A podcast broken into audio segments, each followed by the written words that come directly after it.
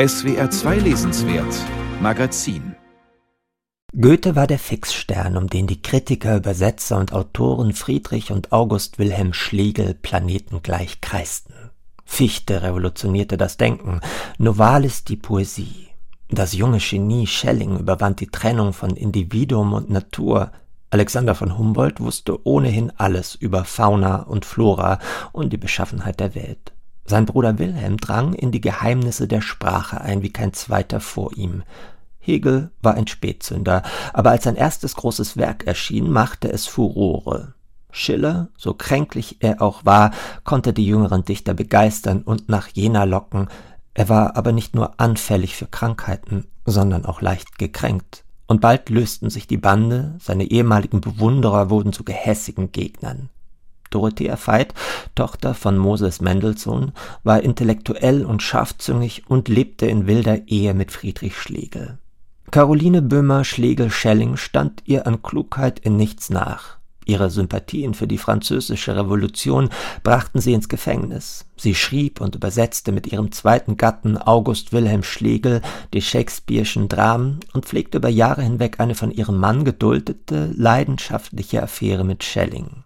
War Jena die Stadt, in der sich um das Jahr 1800 eine Eruption ereignete, so war Carolines Haus das Laboratorium, in dem die verschiedenen Bestandteile für diese epochenprägende Geistesexplosion zusammengemischt wurden. Ihr Salon wurde zum Mittelpunkt des Jenaer Kreises, der Keimzelle der Romantik, Brutstätte einer neuen Auffassung des Ich und der Literatur.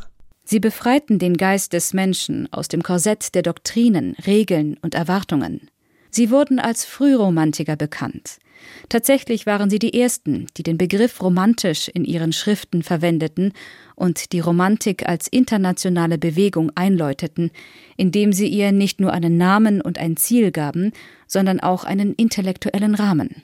Die deutsch-britische Autorin Andrea Wulff, die mit ihrer Biografie über Alexander von Humboldt einen Weltbestseller gelandet hat, wendet sich nun also der Frühromantik zu einer kurzen Phase um die Wende zum 19. Jahrhundert, als die Romantik noch unschuldig und frei von chauvinistischen Tönen war.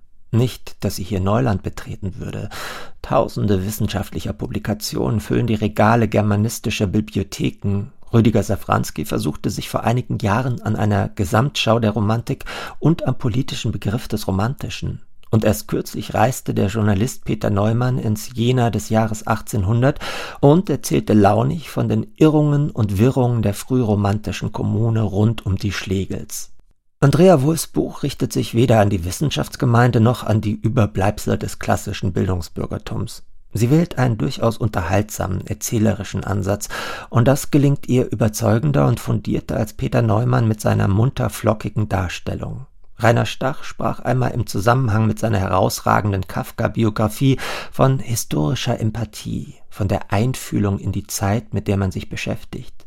Diese methodische Beschreibung lässt sich gut auf Andrea Wulfs Arbeit übertragen. Sie zoomt von einem Panoramastandpunkt aus immer näher an ihr Figurenensemble heran, streut wie nebenbei Details über die politischen und gesellschaftlichen Hintergründe ein. Zunächst wird der Blick auf Jena gerichtet, das um diese Zeit ein Städtchen mit gerade mal 4500 Einwohnern war. Die Universität aber hatte einen exzellenten freigeistigen Ruf. 800 Studenten wurden davon angezogen. Fichte war der Star unter den Professoren, später stahl ihm Schelling die Schau. Sie belebten den Ort ungemein. Nach und nach rückt Wulf die einzelnen Protagonisten ins Scheinwerferlicht, samt familiärer Verstrickungen bis sie schließlich alle in Jena versammelt sind, mit Cameo-Auftritten der Brüder Humboldt. Die französische Revolution trug man dabei im Herzen, Napoleon schwebte als Weltgeist vorbei. Aus etlichen Briefen, Tagebucheinträgen, zeitgenössischen Berichten schöpft Wulf ihre Kenntnisse, zeichnet den Alltag und das Zusammenleben einer Gruppe von Bilderstürmern nach, die Philosophie und Poesie grundlegend erneuern wollte. Der Begriff des Romantischen taucht hier erstmals in einem emphatischen Sinne auf, und Novalis berühmtes Diktum fasst wohl am besten zusammen, worum es den fabelhaften Rebellen ging.